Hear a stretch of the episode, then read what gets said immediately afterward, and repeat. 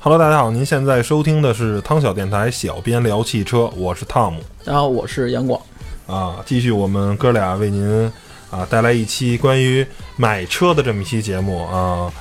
之前呃聊过二手车买车的一些注意事项，然后呢，这期节目我们聊聊新车啊，因为呃我们电台之前一直觉得就是买车这件事儿。呃，仁者见仁，智者见智，因为你们的诉求不一样，所以没法儿啊特别能高度概括的去聊这件事儿。不过，呃，但既然是吧，我们都聊了二手车了，再不聊聊新车啊，不是特别合适，所以呢，也就啊给您带来这期关于新车的啊一些购买的时候的一些。呃，从最初的选车到最后的去 4S 店买车，这个全套流程吧，一些我们能想到的，可能对您有一些帮助的吧，是吧？授人以鱼，不人不如授人以渔，是吧？嗯，把一些我们的指导建议给给您聊聊吧。哎，我觉得买车首先第一个要确定的啊，就是你要买什么车，买什么车型，这件事情非常重要。然后刚才咱俩私底下讲的那个笑话，我觉得可以给大家聊聊。刚开始你可能只是想买一辆，啊，Polo 或者飞度这样的小车，然后说啊，你再加几万块钱啊，就能买一个思域了，就买一高尔夫了，然后就买一个啊。看上思域高尔夫，说你又再加几万块钱，你就能买一个迈腾或者买一凯美瑞了。然后你再加几万块钱，可能就能买一个 A 四或者买一个啊那个皇冠了。然后又加几万块钱就能买一个 A 六或者奔驰 E 了。再加几万块钱就能宝马买一宝马七系，买一 F 了。再加几万块钱啊，你就能买一个那个迈凯伦了。再加几万块钱，你就能买一法拉利了。再加点儿啊，一直加加加加加到。是吧？你可能就是一个一千多万辆车，火箭，买火箭了。所以怎么说呢？这个一个小的笑话，侧面的反映了说，我们买车的时候，就是永远都是啊，一山望着一山高，或者说是啊，有一种盲目吧，有一个这个对对自己的自经济能没有什么力，主见，哎嗯经对自己的经济的能力啊，没有一个很好的认知，对自己对车的这种诉求也没有一个很好的认知，然后最终可能就买了一个不是让自己特别满意的车啊。对所以有时候你买第一个车，你先得定位啊，所以就有了二手车。所以买车就先要定位，就是你就你的预算是多少，你的预算的上限是多少？别没有预算，你比如说嗯十万到三十万，你这就等于你没预算，是不是？那那那你到底是买三十万的车呢，还是买十万块钱的车呢？是吧？你那预算一定就是像咱们家长觉得，您是买一个十万块钱车，或者说顶多上限预算再加个两三万，是吧？我觉得到五万都是一个挺扯的事儿啊，因为高了，嗯，嗯，因为就很多人，你说北京市现在平均工资一个月呃六七千块钱，嗯六七千块钱代表的是什么意思呢？就是你一年不吃不喝挣七八万块钱，五万块钱就几乎是你大半年不吃不喝的工资了，嗯，对吧？然后你说你的预算可以达到这个，就是浮动能浮动到五万，我觉得是一挺扯的事儿。我觉得浮动个两三万块钱也就了不地了，对，是吧？所以你一定要先自己有一个预算，我是想买多少钱的车，定好了，我想买一个最贵不能超过十万啊，最贵或者不能超过十三万啊，最贵不能超过多少多少钱的车，你有一个预算。第二个，我买车的诉求是什么？是吧？我是想追求一个性能车，我是想追求一个实用的，我还是追求一个代步省油的。我到底买这个车干什么用？啊，第二个、第三个还是对你家庭的情况要有一个判断。啊，当然这其实是说的有点扯，但是我觉得你最基本的判断要有。比如我买车，我可能现在跟女朋友，我还没有女朋友，嗯那我偏买一个实用的车，我觉得就是一挺扯的，对，是吧？你说非得买奥德赛，或者分非得买艾力绅，干嘛使，是吧？但如果你现在开着，啊，干嘛拉黑活儿是吗？买哥了巴是不是？这就是一特扯的事儿。你追求空间就是一特扯的事儿。但是，哎，比如我现在我已经跟女朋友谈了两年朋友了，结婚可能也就未来一两年的事儿。嗯，那马上要小孩儿，这都是三到五年我能看到的事情。那我觉得现在买车，虽然说活在当下吧，但是嗯。最起码买一个稍微空间大一点的车，我觉得是偏向于我说可能我并不会完全啊买一个特别家用，比如买一哥拉巴或者买一奥德赛或者买一个啊汉兰达这样的车，但是我最起码您再买一八六就不合适了吧？您再买一个 B R Z 呀，或者买一个 G Smart 呀呃或者买一个 G T I 啊，啊，那种取向的车可能就不太合适了，是吧？你就买一个相对来说宜商宜家的啊，买个嗯 B 级车，如果预算的够了，买一 2.0T 的 B 级车，是吧？嗯性能也足够出色，呃，空间表现也还可以嗯，价位低一些的 SUV 啊，啊。对，就是你可能就是这种考虑了，所以你对你自身的情况啊，但是你说突然买完车了，第二天碰上一女孩合适，过一个一个星期闪婚了，那你这事儿不在我们讨论的范围之内，因为这是一个小概率事件，那永远是我们讨论车这件事不能讨论一个小概率事件，是吧？我们讨论的是大概率事件，讨论的是大多数人啊，大多数这个汽车消费者的一个诉求。那定好了你这些的话，根据你之前的这些所有的啊这种、嗯这这种你个人的情况，还有客观的存在的一些情况，那你就定好了，我是要买一个先定车型，我是要买一个轿车，我是要买一个 SUV，我是要买一个 MPV，、嗯是吧？我是买 A 级的、B 级的、C 级的，或者到 SUV 是买紧凑的、小型的、中型的、大型的，你就对应了。那如果这些都定好了，我是不是考虑我的预算能不能啊 cover，能不能盖住这个车型？如果不能盖住，您能不能接受自主品牌的车型？或者说您能不能，如果不能接受自主品牌的车型，那只能选择，二手车，哎，你能不能接受二手车？或者说您这选的这辆车的低配就是盖板的，或者说、有时候盖板再 cover 不住，就得考虑二手车了。或者您得考虑我是不是要做贷款，贷款的嗯利息啊，或者我几年之内能还清啊，啊，这些我觉得都是经济情况啊，都在考虑范围内。对，我觉得这些都是前面啊，我们用了这么长的时间，其实一一件关于车怎么买车还没聊呢，就是嗯，你先得，因为买车啊，它毕竟啊，再便宜再便宜车，横得五万块钱吧。这年头啊，能开在马路上的新车得五万吧，得四万块钱吧。一 QQ 还四五万块钱，三四万块钱呢，是不是？它毕竟啊是物是个物件，嗯，在这个家庭这个资产里也算一个挺大的。除了房子吧，对于大多数人家庭，这车就算挺贵的了。嗯房子一两百万，车一般家庭也买个十几万、二十几万，就在车里就算大件儿了。您说您家里电视、洗衣机、冰箱、电脑，哪个能超过一万块钱呀？一般就是七八千块钱，了不地了。嗯是不是单件过万的东西真不多？这房子是一件，车是一件，所以说买车这东西还真得深思熟虑，是吧？买完了第二天就后悔了，不合适，没必要。哎，对，不所以像不像你买点东西，比如买买块黄金是吧？嗯，买买一项链儿，卖了卖卖了也无所谓这车可是第二天卖啊。嗯只要是办了手续了，您第二天卖最少都跌百分之十。先先是那个税钱跟那个乱七八糟费用啊，什么上牌啊，什么保险啊，您就帮那个第二个车主帮他白交了，就是啊，这那十万块钱车最少跌个五千八千是肯定、嗯肯定没跑肯定肯定跑不了。那您不跌的话，你还卖新车价，那谁买啊？对对？吧？嗯，除非你卖给熟人，比如我这车十万块钱买的，然后上了点保险，呃，几千块钱免费送你了，等于。税我也不是没少交，我一共十万块钱买，办下来十一万多，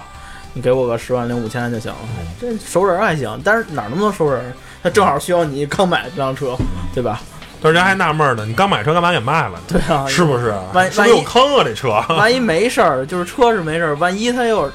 再出点事儿，比如你熟人刚刚刚买完你车，哐撞了，哎呀。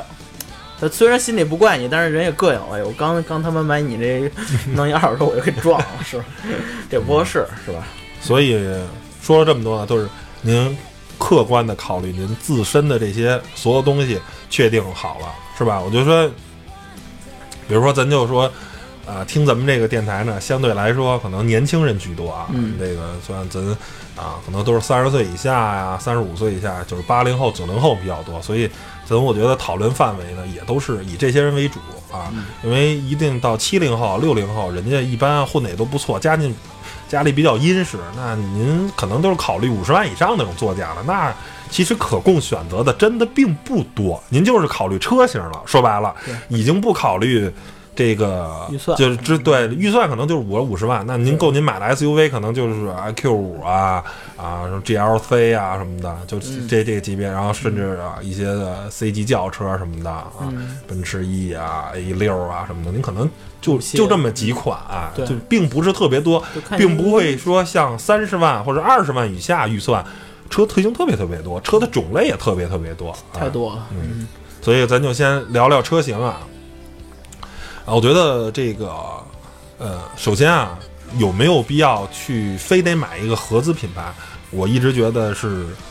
呃，现在这个自主品牌的车做的是越来越有产品竞争力，也越来越用心，越来越出色，而且很多车也很漂亮。呃，作为一个，比如说我就是要脸，嗯，我假如是个销售职位，或者有一个什么，我对这个座驾有要求，那你可能是选择一个，只能选择合资品牌，合资的哎品牌，或者说我只能买一辆大众啊什么的，还是看看起来在合资品牌里，我还得找那个有面儿的，哎，买韩国车不行，没面我得买德国车，嗯我得怎么着怎么着怎么着，我得买个法国车，是吧？还是买欧系的，买日韩系的，还觉得跌份儿。那你对这种品牌有这种认可，或者有这种刚性需求，那没有办法，那这是一种啊客观存在的条件。那您就是，不然的话，我觉得如果年轻人刚毕业什么的，然后呢挣的工资也不够多什么的话，我觉得真的不见得非得买合资品牌的车，真的可以考虑自主品牌的，哎，一些小车也便宜。现在产品力真的也还不错，什么的方面做的都还可以，没有必要去一味的去去那什么。第二个就是说，我一直觉得啊，这个年轻人啊，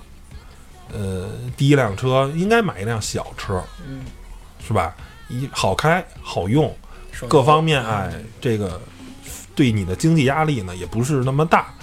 啊。如果您非得去非得第一辆车就买个什么 B 级车呀，或者买一个这个款哎啊，或者或者或者您非得弄一 SUV，我纳闷儿，你说 SUV 那么一个偏家用的车，您二十二岁大学毕业刚上一年班儿啊，自己攒了两三万块钱，然后家里又赞助你点儿，然后你再贷点款，这一个十几万的预算，非得买 SUV。干嘛使啊？你家里除非你买完了就是一辆车，家里家里一块儿用，家里没车，哎哎这还可以。这是第一辆车。说父母都有车，就你自己买，我觉得十万块钱买一小车，哎，你要说合资品牌的买个小飞度，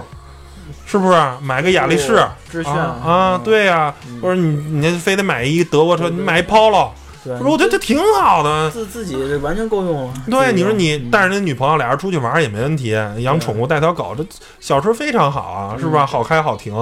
非得搞一个什么 SUV 或者搞一个迈腾什么的，你干嘛使啊？对，而且就是小车的话，当时等着可能你跟女朋友谈个四五年，要结婚换大车的话，啊，对，它卖的时候它降就是差价也不会特多，因为它本来价格就低。本来就十万块钱车还能跌到哪儿去？你不能跌到一万块钱吧？对不对？对啊，你就算跌到一万，它也是八万的跌幅，不是不是九万的跌幅，说说错了啊！你买一百万的车，咔跌到二十万，这是多少万的跌，多少多少多少万的跌幅啊，对吧？对，就是我觉得买小车，而且你说实话，刚开始刚学驾照，手也潮，你买一大车剐蹭是难免的，是不是？你小车相对来说，虽然不是说不剐蹭，小车毕竟好开嘛，毕竟你这个灵活，更容易掌控。我觉得买一小车挺好的，是吧？除非你说像我这种身材，嗯，个高一米九，二百斤一大胖子，那可能坐 Polo 里确实挤，我没办法，哎，可能哎买一大点车，不是这种刚性需求，你正常身材一米七、一米七五啊，正常身材，你搞一个这么大的车，有必要吗？我是觉得这你就有面儿了吗？那您谁都知道，您就是一公司的一职员，就是一部门的小助理，嗯是不是？你开了一个跟你身价不匹配的车，都知道家里给你出钱的，嗯，是吧？那你真真是有钱那也没没没事儿是吧？嗯，嗯所以呢，我觉得，大家不要去啊盲目的对这个车的品牌啊，或者对车的大小有这种特别盲目的追求，就是在什么位置开什么样的车。你看很多国外那小孩儿，大家可以看到，其实第一辆车很多时候是一二手车，就花个几千美元买的，然后小孩开的也特美，特高兴，觉得你人生中啊，你靠你自己也好，或者家里赞助了一部分，你能开上一辆车，我觉得就是一个挺幸福的事儿了，真的没有必要去那个嗯。特别，我得怎么着怎么着炫耀！自己对对对对，你们家里是富二代的话，单说啊，我觉得咱只对啊工薪阶级、工薪阶层，咱们普通的孩子，一般的家庭，对，然后呢，可能稍微啊岁数大了一点儿了，然后呢，可能到了谈婚论嫁呀、到了什么了，这时候你买车呢，我觉得啊，现在无外乎就是两种车，一个是 SUV，一个是 MPV。哎嗯，这个怎么说呢？我一直推崇的旅行车呢，实话实说，我个人啊，这车有没有逼格，有没有文化？有，有逼格，有文化。但是一个核心问题什么呀？贵太贵了，这车是同级别啊，是真贵。基本上自主品牌。啊，国产车就没有啊，或者合资品牌的这全部都是进口的，基本上你比如说三旅跟三系啊，什么 C 高旅跟 C 系啊，对，就这些贵个百分之三五十很正常，就多一大屁股对百分之三十，跟它同级别的 SUV 也比它便宜。那不知道，比如说途观什么的，或者什嗯么 G GLC 啊什么的那些车，也同级别的都比它便宜。那你说我非得跟忽悠大家说？旅行车好，旅行车有文化，旅行车有逼格，嗯旅行车那个有驾轿车的轿车的驾驶乐趣，然后有一 SUV 的空间，但是就这车你得多花百分之三十，贵，多花好几万块钱，那我觉得这不是我们电台的风格啊，这就是什么叫做逼格，什么叫做文化？你有钱就有逼格，你有钱就有文化，没钱就没逼格，是不是？对你就买点实用的，老百姓能过日子就是买实用的，没逼格，我操，逼格得花钱，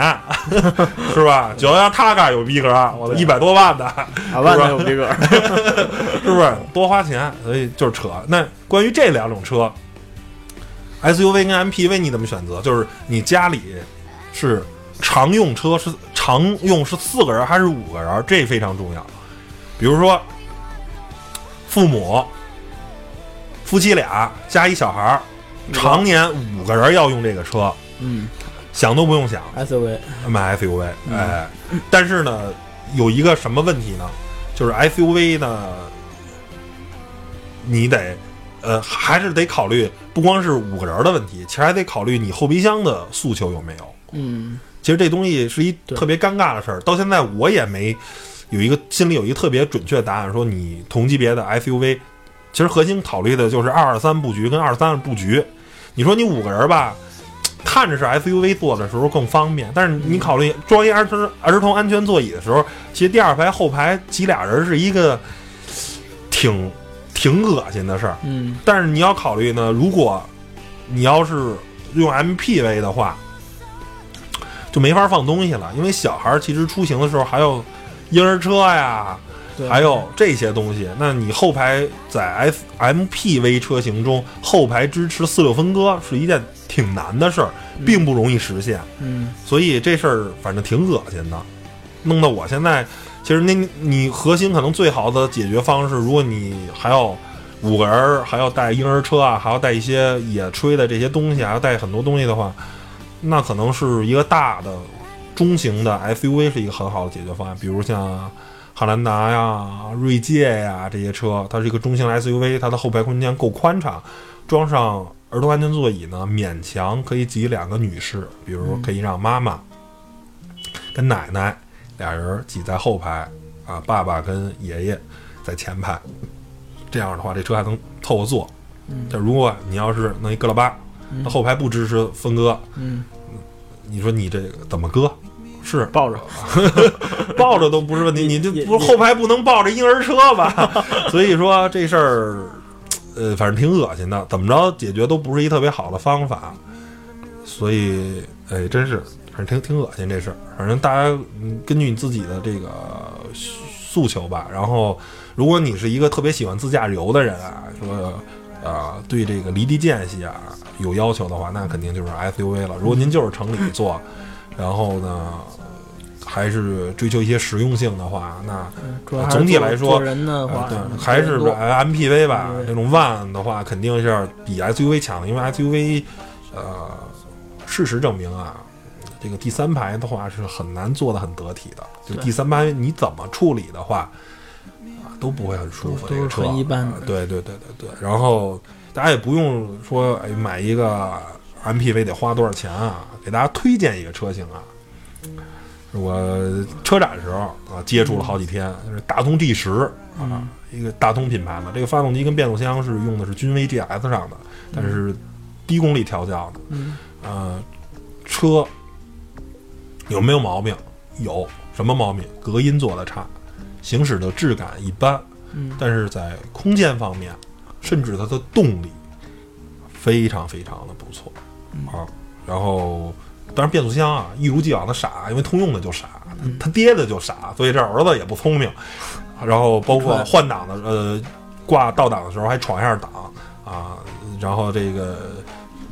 包括音响还会影响，音响那个断一下，这些小毛病是小的这种设计瑕疵是有的，但是这车啊，你考虑四万块钱、十五万块钱买一个 GL 八这么大啊，然后后第三排是可以乘坐的，一米八身高的坐第三排是没有任何问题的，可以坐七个人的这么一辆得体的一辆 MPV，我觉得还可以，真的还还可以。八你是便宜多了，啊，那比比 G L 八便宜六万块钱，而且 G L 八是一个啊，现在用的还是绵弱的二点五的自吸的发动机，那可是用的是二点零 T 的，嗯。原厂没记错是一百六十五千瓦嗯啊，一个接近两百匹马力的一辆车啊，还是挺给力的啊，所以就是如果您就是十五万块钱预算还想买一七座的啊，MPV 不是没有，有大通 G 十。嗯然后呢，SUV 这块儿要是买想买七座的话，还真是不多。这个我个人建议啊，如果您要是这个价位，说实话，那个 SUV 啊也没什么通过能力，也是挺扯的。所以，对对对，您还是踏踏实实买一五座的，七座啊，您是俄勒金德啊，得往汉兰达呀、锐界这个级别上看看了。嗯，不然的话，我个人觉得没有必要买买这个 SUV、MPV 就可以了。然后咱接着说啊，就是关于买这个车，买什么品牌啊？首首先，我觉得就是能买日系车，肯定是买日系车。如果你对品牌没有成见的话，就是本田、丰田随便买。嗯这两家儿，呃，丰田就是很中庸啊，每项都，它不会做一个不不得体的，它不会做一个让你在某项方面觉得我操，这这是一这这是一缺的设计，这是一特傻的一个设计。很均衡。嗯对，丰田丰丰田不会做出这种事儿。本田呢，呃，本田是稍微有点儿驾驶乐趣啊，包括对运动性是没有太多放弃的啊，还是在在运动性方面做还不错。但是本田一最大的问题就是噪音大，嗯它车行驶起来有廉价感。啊，它因为本田一直认为原厂能搞定的事情呢，它不想增加隔音棉呀、嗯不想靠其他的后期去找我。他认为全厂我如果能把这个 NVH 把这个噪声如果能控制很出色，我就做了。但是很明显的时候，很多时候不行。然后，嗯，所以本田很多时候车噪音开起来确实很大。然后，就那空间方面对，是空间方面然后可以去。看一下，如果说是，因为有时候在廉价车上，它轮胎用的很差。比如，如果你这辆车的大多数的噪音是用来自于轮胎的话，那呃可以去考虑一下更换一下轮胎，更换这种啊低噪音的这种轮胎。嗯啊，如果能用这个问题解决的话，那是解决了。如果这个问题啊再解决不了，如果低噪音轮胎解决不了，就是因为隔音棉，就是因为这些问题的话，而我个人觉得也没有必要去加这些东西，因为嗯，加这个做这整套这个呃这个车辆的隔音的话，呃。若干年后啊，包括因为要动你的限速嘛，要动很多很多的地方，这个未来以后给你车是会有一个隐患的，因为一般做这种东西都是改装厂也好啊，或者说是音响店也好，如果去整个做你这车大动的话，那它这装备的技术，我觉得跟原厂不是一级别的。就是你可能是噪音下去，但可能给你这个车未来的这个啊稳定性啊，要打一个问号，所以我个人并不是特别建议去这个做这个，就是还是你要是就是一个追求安静的人啊。啊，那我觉得你你可以考虑考虑其他品牌的车嘛，你干嘛就就不不见得非得买本田的了嘛？如果我是对一个噪声不敏感的，比如这哥们儿原来玩 mini 的，那觉得这本田车还挺安静的呢，对吧？所以这东西就是很多事情啊，都是仁者见仁，智者见智，就是包括你不同的身材啊，包括不同的这个诉求的人。你举两个最简单的例子，就那天我嗯。公司来了两试驾，来了两辆试驾车，一个来了一辆傲虎，来了一辆新的沃尔沃的 XC 九零 T 六的。然后呢，XC 九零我这车觉得就挺好，哎，哪哪坐着非常舒服。然后同事那个哥们儿就说：“我操，XC 九零这车太傻叉了。”我说：“这车哪儿傻叉了？不挺好吗？”他说：“那头枕不能调。”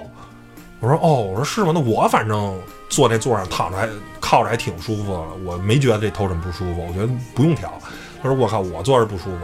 难受，说得我这头枕掰不了，他是那个防防防防溃退的嘛，它死了的不能动。然后关于傲虎这车呢，我一坐进傲虎，我们吃饭的时候坐进傲虎，我一坐进傲虎，我说这车是新车是吗？他说不是啊，我说两千多公里啊，我说皮怎么那么大味儿啊，特别味儿。但是那辆 X C 九零就没有任何问题，那辆车好像也是。一个几千公里的一准新车，什么味儿都没有。你也知道，进口的沃尔沃那跟那那那在这个呃车辆的这个气味的控制上，绝对是非常出色的啊。然后这一坐，这么大味儿啊。然后第二，我一坐上去，我说这空间可不大呀，傲虎这个啊，因为头一次坐傲虎，我说这个不大，一直往后调，这腿部空间也不怎么样。嗯。然后我一弄头枕，我靠！他这头枕让我不满意了，你知道吗？这个傲虎这头枕能调，傲虎的头枕能调，太靠前了，我已经给他拧到最后了，他一直顶着我，等于我这个阳光下能看，我这等于是哈着的，你知道吧？嗯，他一直顶着我那脑袋，然后他说你这是为了。然后同事边上同事那打我打岔说你这是为了让你这个安全啊，一直这个脖子有支撑。我说你拉倒吧，我说我又不是驾驶员，我坐这副驾驶呢，你让我用那么多支撑干嘛？我这系着安全带是吧？就是傲虎这车就是这方面做的就真的不出色。但是你能说傲虎不是好车吗？那傲虎在同级别的驾驶乐趣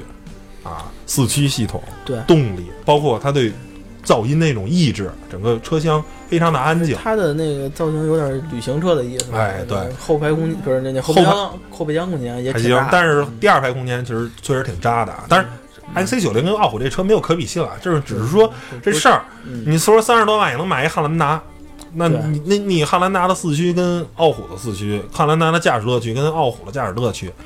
没法比，这这是两种不同诉求啊，只。还是像我们节目中啊一直所倡导的，嗯，没有最好的汽车，只有最适合你的汽车，是吧？你的不同人有不同的诉求啊，你比如你对速度有追求的话，那可能小钢炮就是一个最好的解决方案。我就要快，对，快就就想买一脚快的。那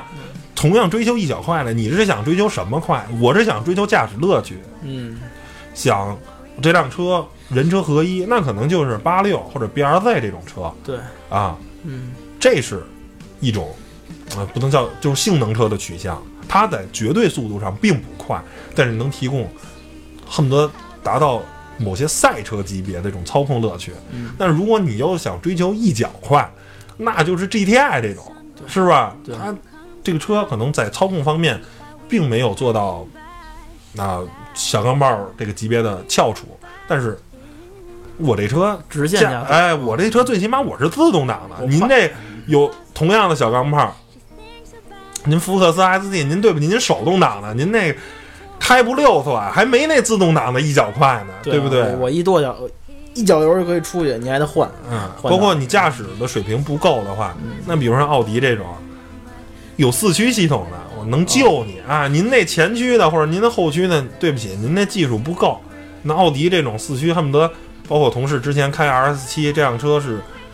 它的四驱已经强大到在山路中是往弯心往里吸你的，嗯，你它是对你操控这种冗余是非常大的。因为当时试了两辆车，虽然这辆车很可惜啊，我因为当时出差没试到这两辆车，一个是 C L S 六三 E M G，一个五点五 T 的后驱，跟一辆 R S 七啊四点零 T 的这种啊、增压的四驱车型，就是很明显，RS 七是一个呃说难听了给弱者准备的，但是这辆车你很难把它逼到它的极限，很难把它逼到失控。但是那辆 CLS 六三，只要油门三分之一，屁股就开始已经狂甩了。那是一辆后驱车，那是一辆五点五 T 的后驱车，你根本就控制不了它。那是一辆真正的 AMG 的一个美式文化的这么一款车，嗯跟奥迪这种取动这种性能的取向是完全不一样的。奥迪呢是尽可能让你很容易的把这辆车开得很快。那对于大多数车技不行的人，那 RS 七很显然比 CLS 六三更适合你。我觉得两个车的驾驶性差不多，动力的输出也差不多，那这是你追求不同的乐趣，是吧？追求不同的这个啊、取向，所以我觉得真的没有最好的车，只有最适合你的车。行了，我们大概啊把这个选车这阶段现在聊的差不多了，反正自己想好了，然后呢，想好了这个你要买什么车呢？其实已经定好了，我要买某某某款车型，或者说我有三五个，嗯其实就是应该做两件事儿了。首先去相关的汽车网站查查这车在不同经销商的价格跟地地理位置。最简单，比如我们家住北边，我可以查几个北边，比如我想买高尔夫，啊，我想买卡罗拉，我想买思域，啊，我我就定这三款车了，买一个，分别去 4S 店去看看这辆车，亲一定要亲自去坐坐这个座椅，是吧？试试前后排，试试很所有东西你都试试，因为我就还是刚才举那个傲虎跟 IC 九零那例子，就是适合我身材的人不见得适合你，咱俩身材不一样。你看这个，哪怕这个汽车网站写的评测文章。这个模特是一个一米七的人，你是一个一米九的人，他一米七坐你觉得特合适，哪哪都合适；你一米九坐进去觉得哪哪都不合适，对，因为每个人身材不一样，所以一定要把你这个车就是建议大家最好带着自己的家人去更好，哎。因为你觉得合适，你父母和你的女朋友或者你媳妇儿、你的孩子，他不一定觉得合适。大家全家都去试试这个车，哎，最后选选定了空间，包括驾驶，去体验体验这个车啊，动力啊什么的啊，包括平顺性啊什么的，包括噪音啊什么的。虽然那一圈实话实说啊，围着四 S 店绕一圈，并没有真的能试出这个车嗯，很多极限的方面是不可能考虑，但是最起码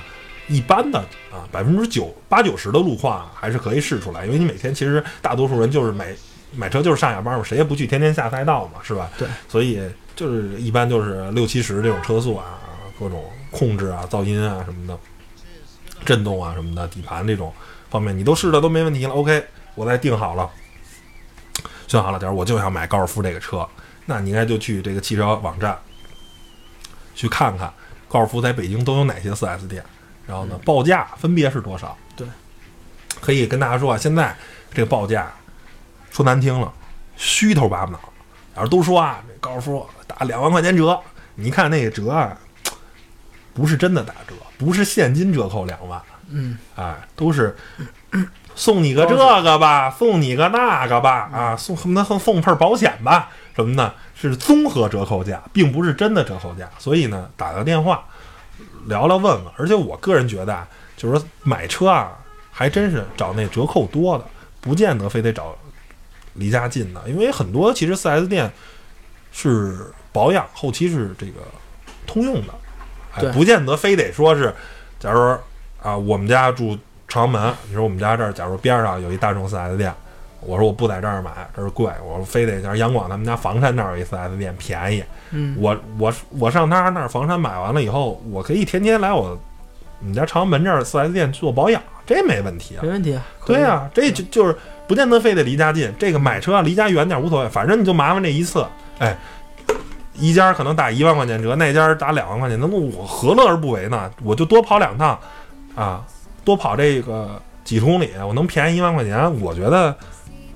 看你是什么样的人，如果你不在乎这一万块钱，那也就无所谓了。那你哪儿买？那那你原价就原价提车就好了，是吧？对，你就别扯这个了。如果是您在乎这钱，那就是多聊聊，多问问。而且网上价格都是虚的，真得去店里。每家都问清楚，哎，然后不要太着急，就是问完了就过去。呃，最好是看看形式，比如说，呃，你买的这样，比如你你当年是想买高六，但是高七快上了，然后正在换款这阶段，它就在这个两个月或三个月中间儿，可能它几天内的变化都有，就是价格会有很大的变化。比如说二月五号，然后它的价格是想是优惠一万五吧，可能二月十号，然后新款会上了，然后厂家会说，呃，你们多对这个高六多卖几辆是吧？我给你多少那个提成是吧？然后可能那经销商优惠库房了就对，就更更多了。原来是优惠一万五，是吧？然后可能优惠两万了，一下就多优惠五千。所以大家买车的时候一定要就是考虑一下，我这车是不是要换款，或者说现在是呃是年底是清仓，还是说我现在是旺季还是淡季，就是一定要考虑好它的那个呃就是销售的形式，然后您再去最去那个最合适的时候，然后出手，就是把价格谈下来，然后最后达到一个成交，然后以最合适的方式把车卖走，省得比如说会出现这种情况，比如说我开始买车优惠一万块钱，刚买完了，然后那个过过两个月，我朋友买一辆，他那优惠一万八，好家伙，我一听，然后这这这这怎么回事？我找人家也没办法，但是人家人家那车，他他确实是赶上换款或者怎么着，人优惠多呀，就是你或者有时候年底啊，或者季度的末啊，他们那个四 S 店都会去冲销量，然后跟厂商去要返点啊什么的。人可能最后就冲这几辆的销量，可能人不赚钱了，我就嗯赶紧把这车清了库房，然后去达到一个销售的既定额度。这样的话，能跟厂商要一个更大笔的这个还款、回款什么的。哎，对，而且还有很多车就是它有那个，就是有的车比如刚上，像比如马自达昂克赛拉、嗯这种，就是已经从马三的星城就是完全换代嗯新的底盘、新的发动机。然后这这种刚上的车型，由于它呃就是可能我会要造新的生产设备，然后造新的那个 厂子，或者有很多的资金，嗯然后所以它会比同级别的，比如像福克斯什么的，那那个价格会高一些。嗯所以说买新车的时候，大家一定要端平心态，就是，呃，可能我这，比如我今年买这辆昂克赛拉，然后它是十五万，然后我过两年之后，等它的那个呃销量达到一定程度，或者说厂商的钱已经回的差不多了，可能它会出现一个很高的降价。呃，比如说我前两年买是十五万，然后两年之后，可能我是呃十三万就能买买一辆那个昂克赛拉了。嗯，嗯，所以说您，但是您获得的是提早的，我享受到这辆车，呃，这辆新车给我的这种操控啊或者动力啊，嗯、别人呢是两年之后，然后体验到它的，就是这这辆车给我我觉得这个东西吧，嗯因因为一般的一辆车的整个的生命周期大概是短了的话是五年，长了的话是十年。然后，如果您是一个尝鲜者啊，如果您是一个我对这些都无所谓，我只在乎活在当下的这么一个人，那这车新车上的时候，你可以去买，考虑买新不买旧嘛，这是一直恒古不变的定律。那厂商既然把这辆车换代了，在绝大多数情况下，一定是新一代的车型比老一代车型更出色。对啊，但是呢，就同样的问题，就是一个全新的车型，它没有经过市场的一个考量，它的可靠性到底是怎样，有没有或者一些啊问题的产生，这是我们是未知数。只有经过一两年的市场的这种检验，想说哦，这个车是一辆口碑很好的车，在各方面很出色，可靠性也很好啊。这个，但是如果一辆新车，这是未知数，不知道你车到底可靠性好不好，会不会出问题，会不会有没有安全隐患，没人知道。啊，第二个就是说，你这辆车是一辆新车的话，那你的这个很多的配件啊、保养什么的那个东西，整个在后市场是不成熟的。对啊，你这刚开始对，哎，然后比如你车保一两年的话，或者你出保了的话，那你可能在整个这个四呃就是非四 S 店的渠道的话，你可能这种配件也很少。就是同样的，现在你很多修车的话，你比如说一那种十几年的老的，比如说像伊兰特这种啊，捷达森纳啊，对，那种车你去去那个修理厂，那修车非常非常便宜，件儿特别特别多，随便找个地方对对对，能修，特别特别。但是你这一个特别新的车啊，或者说这个其实也不光是适用于这个这种呃特别新的车型啊，嗯也适用于那种小众品牌，比如说你买个斯巴鲁的车嗯啊，那你这个我的水平对置发动机，我操，一打开发动机盖儿，估计很多人都疯了，我，这从哪儿下手都不知道，是吧？或者甚至到更变态的马自达的原来那 RS 七的那个。啊，转子发动机，转子发动机哎，你更不知道，你大多数修理工都见都没见过这车，更不知道怎么修。所以，包括配件什么的，你对不起，很多时候没有配件，没有啊，对，你得自己找去。那关键是自己找，你淘宝可能都买不到合适的，就是这是没办法。嗯，你选择小众品牌跟一个全新的车型，那你在很多很多的时候，这个后续的费用可能是比较高的，那你嗯可能就要一直使用这个四 S 店的服务。那四 S 店的服务就看您啊一定要贵，嗯，您看就看您觉得值不值了。对对？所以我个人觉得，尝鲜呢，还是想再等等呢？所以我就个人觉得是这个车型的话，就是在它上市的一到两年以后，你再选择购买的是一个特别相对来说更理智的一个，就是一般有一个二八定律嘛，嗯，可能有百分之十人是尝鲜的人，有百分之十是后知后觉的，就是现在还在买马六的人，我就觉得对，十三块钱买 B 级车挺好的，还是挂马自达标的，我就觉得挺好的。自动挡这车什么的就无无不无所谓，嗯都多渣都无所谓，它只要是个 B 级车是吧？那那我们既不想当百分之十的人，我们也不想当后百分之十的人，我们并不想当一个尝鲜者，我们也不想当一个后知后觉的者，我们就选择中间那个百分之八十，就是大多数啊，过了一两年了，逛逛论坛，看看这个车。哎哟哎，也没什么特别多的负面，是吧？也没有说什么类似于三五啊，什么大众 DSG 变速箱啊，或者什么福特断轴啊，或者什么丰田刹车门啊，也没有那些特别说的那种负面的宣报。那大家都基本上这个是一个比较中性的车啊，比较评价都比较好，各方面也都不错。那你就可以考虑出手对了，，是吧？那一两年之后，基本都会有比原来新款优惠的多。嗯，还有一个就是说，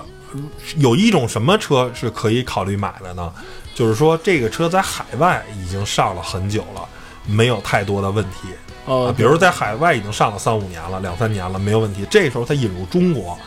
啊，你买它是没有问题的，因为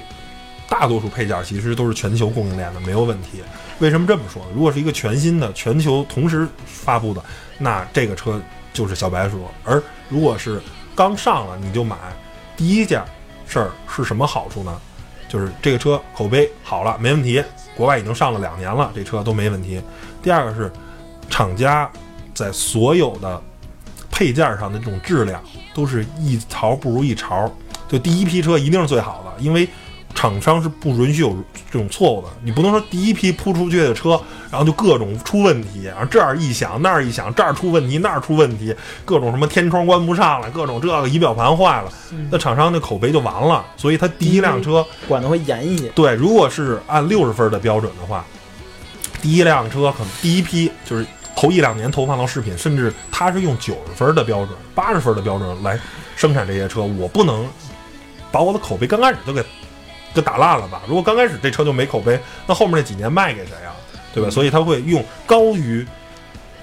中后期的水平，后期呢，可能慢慢第二、第三年、第四年的时候就成七十分了。嗯，等到第五六年啊，到这个产品的末期了，就是马上要换代的时候，就类似于那个老马六那种，就可能离六十分及格了，及格即好，卖出一辆是一辆，卖出一辆是一辆，我已经不指着这车赚钱了，马上就来换代车型了，马上就把换代车型给推出去了，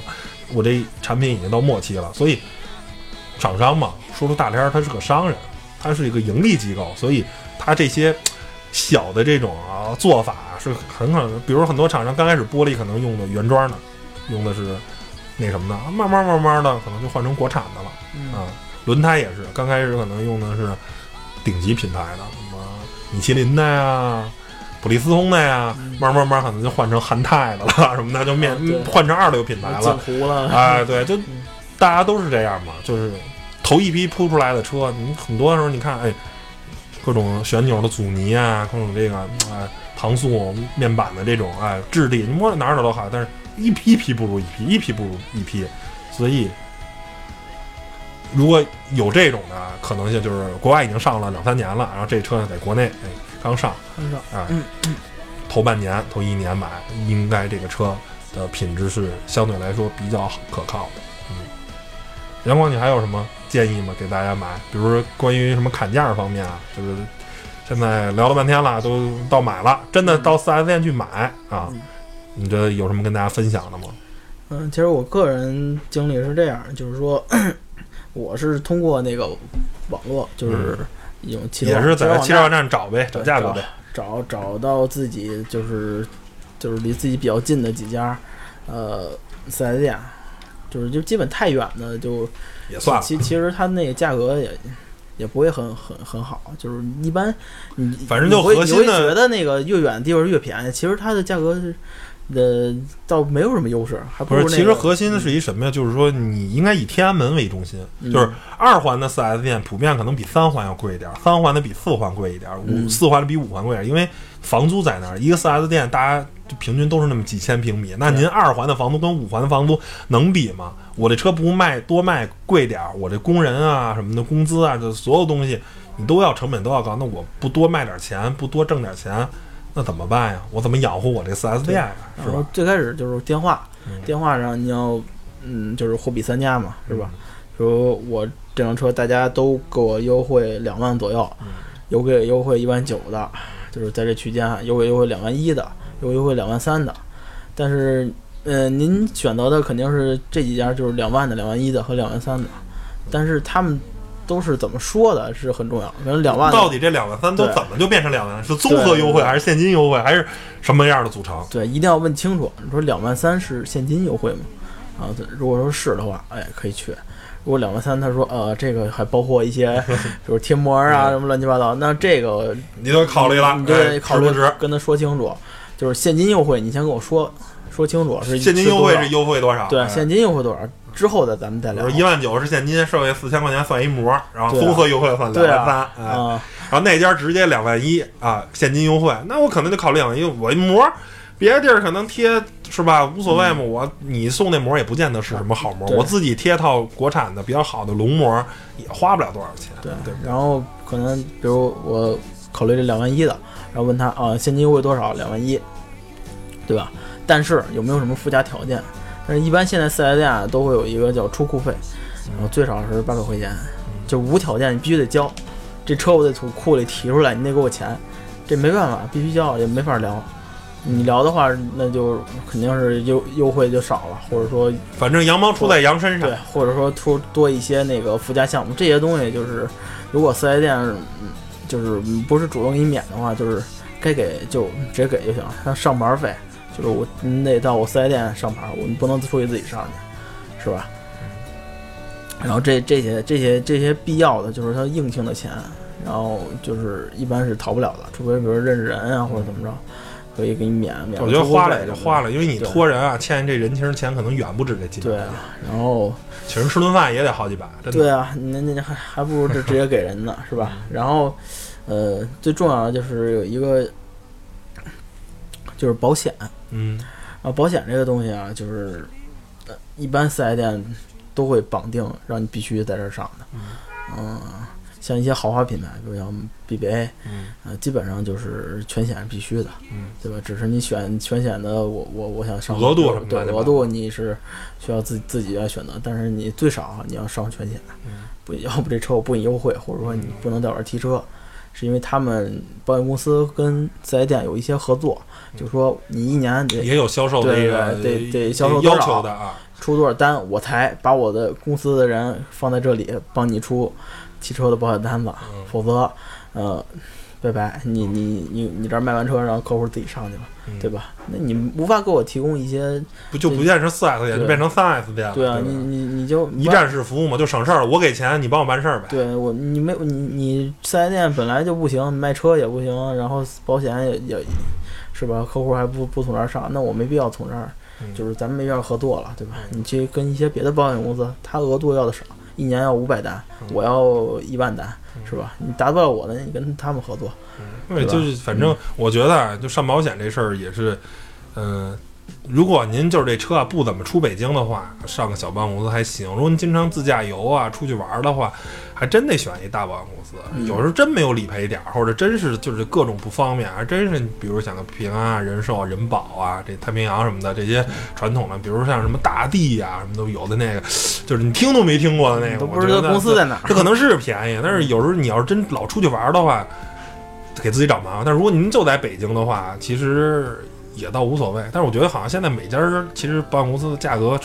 差不多。对对对，如果就是别给自己别给自己找这不痛快。如果你就是总是上一家，比如我那个就是上，他不是还有一个老不出出出险，不是还有一个优惠呢吗？对对对，你如果你今年没出险，第二年会优惠几百块钱。啊，然后算下来他们其实差不多了。就是我我前两刚上完保险，就是我上的是就是上一一个保险公司，嗯然后我我我那个换保险的时候还是这保险公司，然后他们还给我提供了三百块钱京东卡，嗯对吧？然后别的保险公司给我打电话就是送个什么工具啊、手套箱什么乱七八糟，就是没什么没没什么力度。我说你送这点东西，我说我还不我说。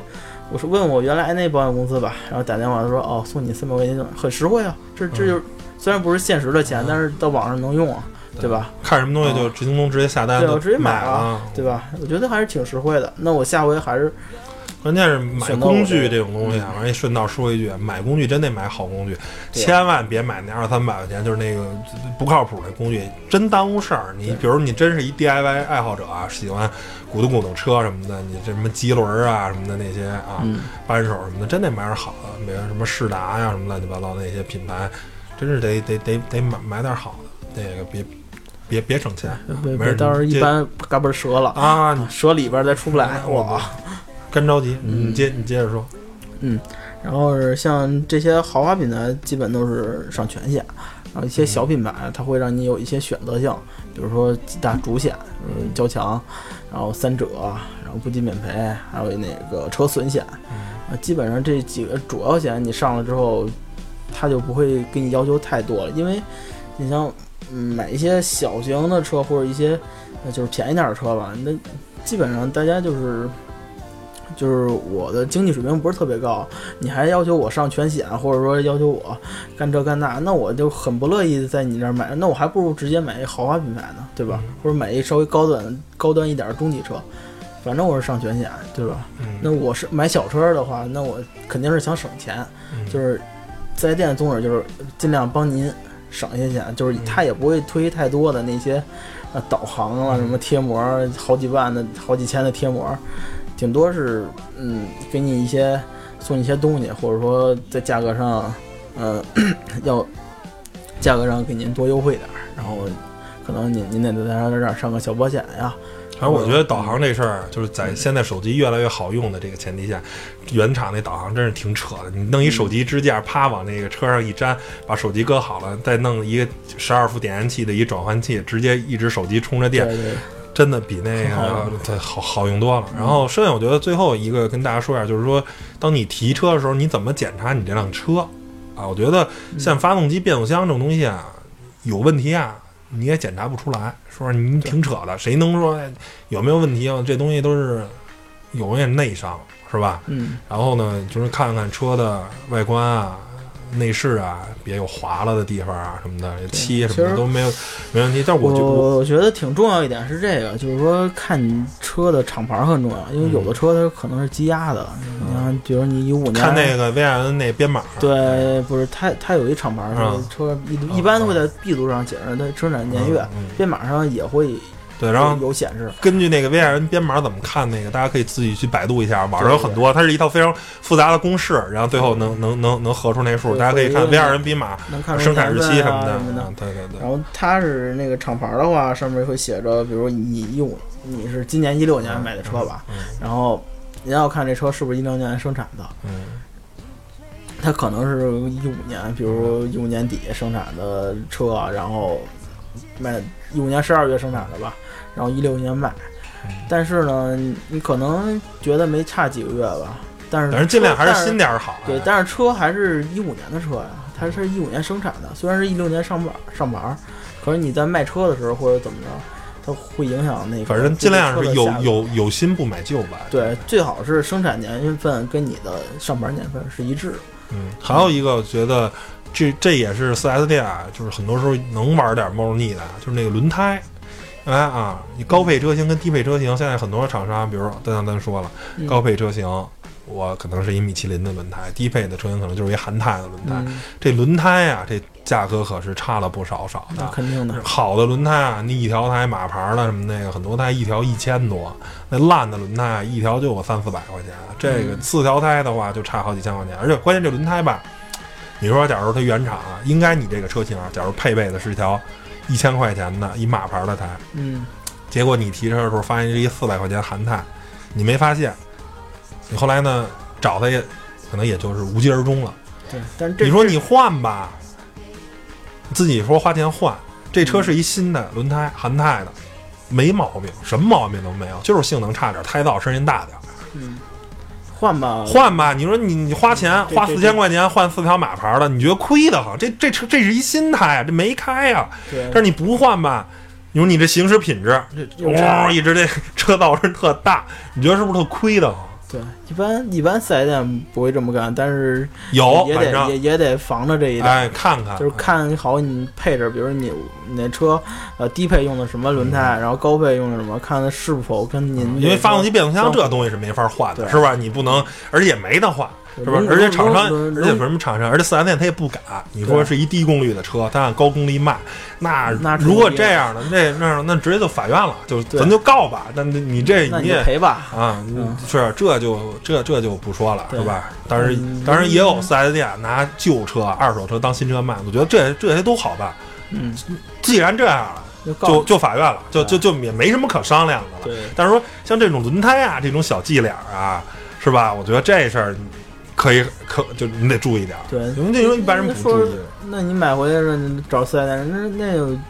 我这就是这胎啊，你嗯你换了吧，要不嗯是不是你死无对证啊？这东西是可以换的，是不是车主自己换的讹我呀？是吧？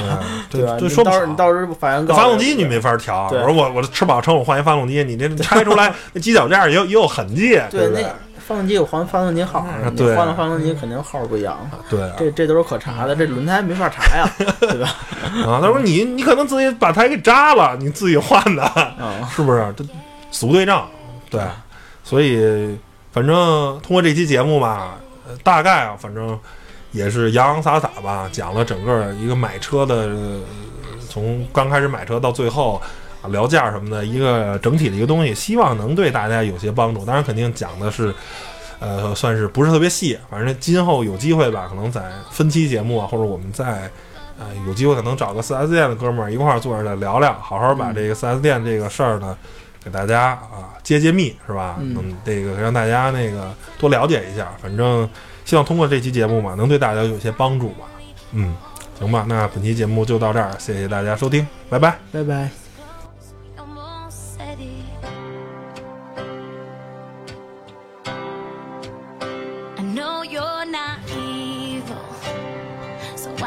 Tease me?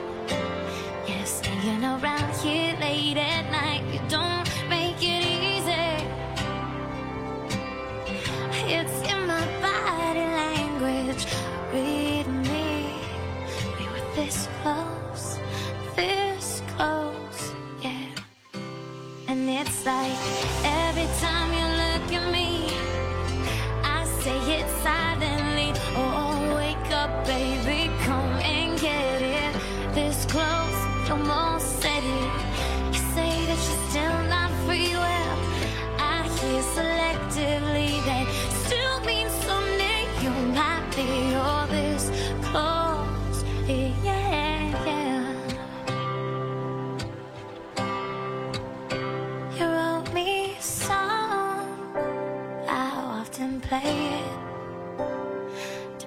Where I am with you, I either love it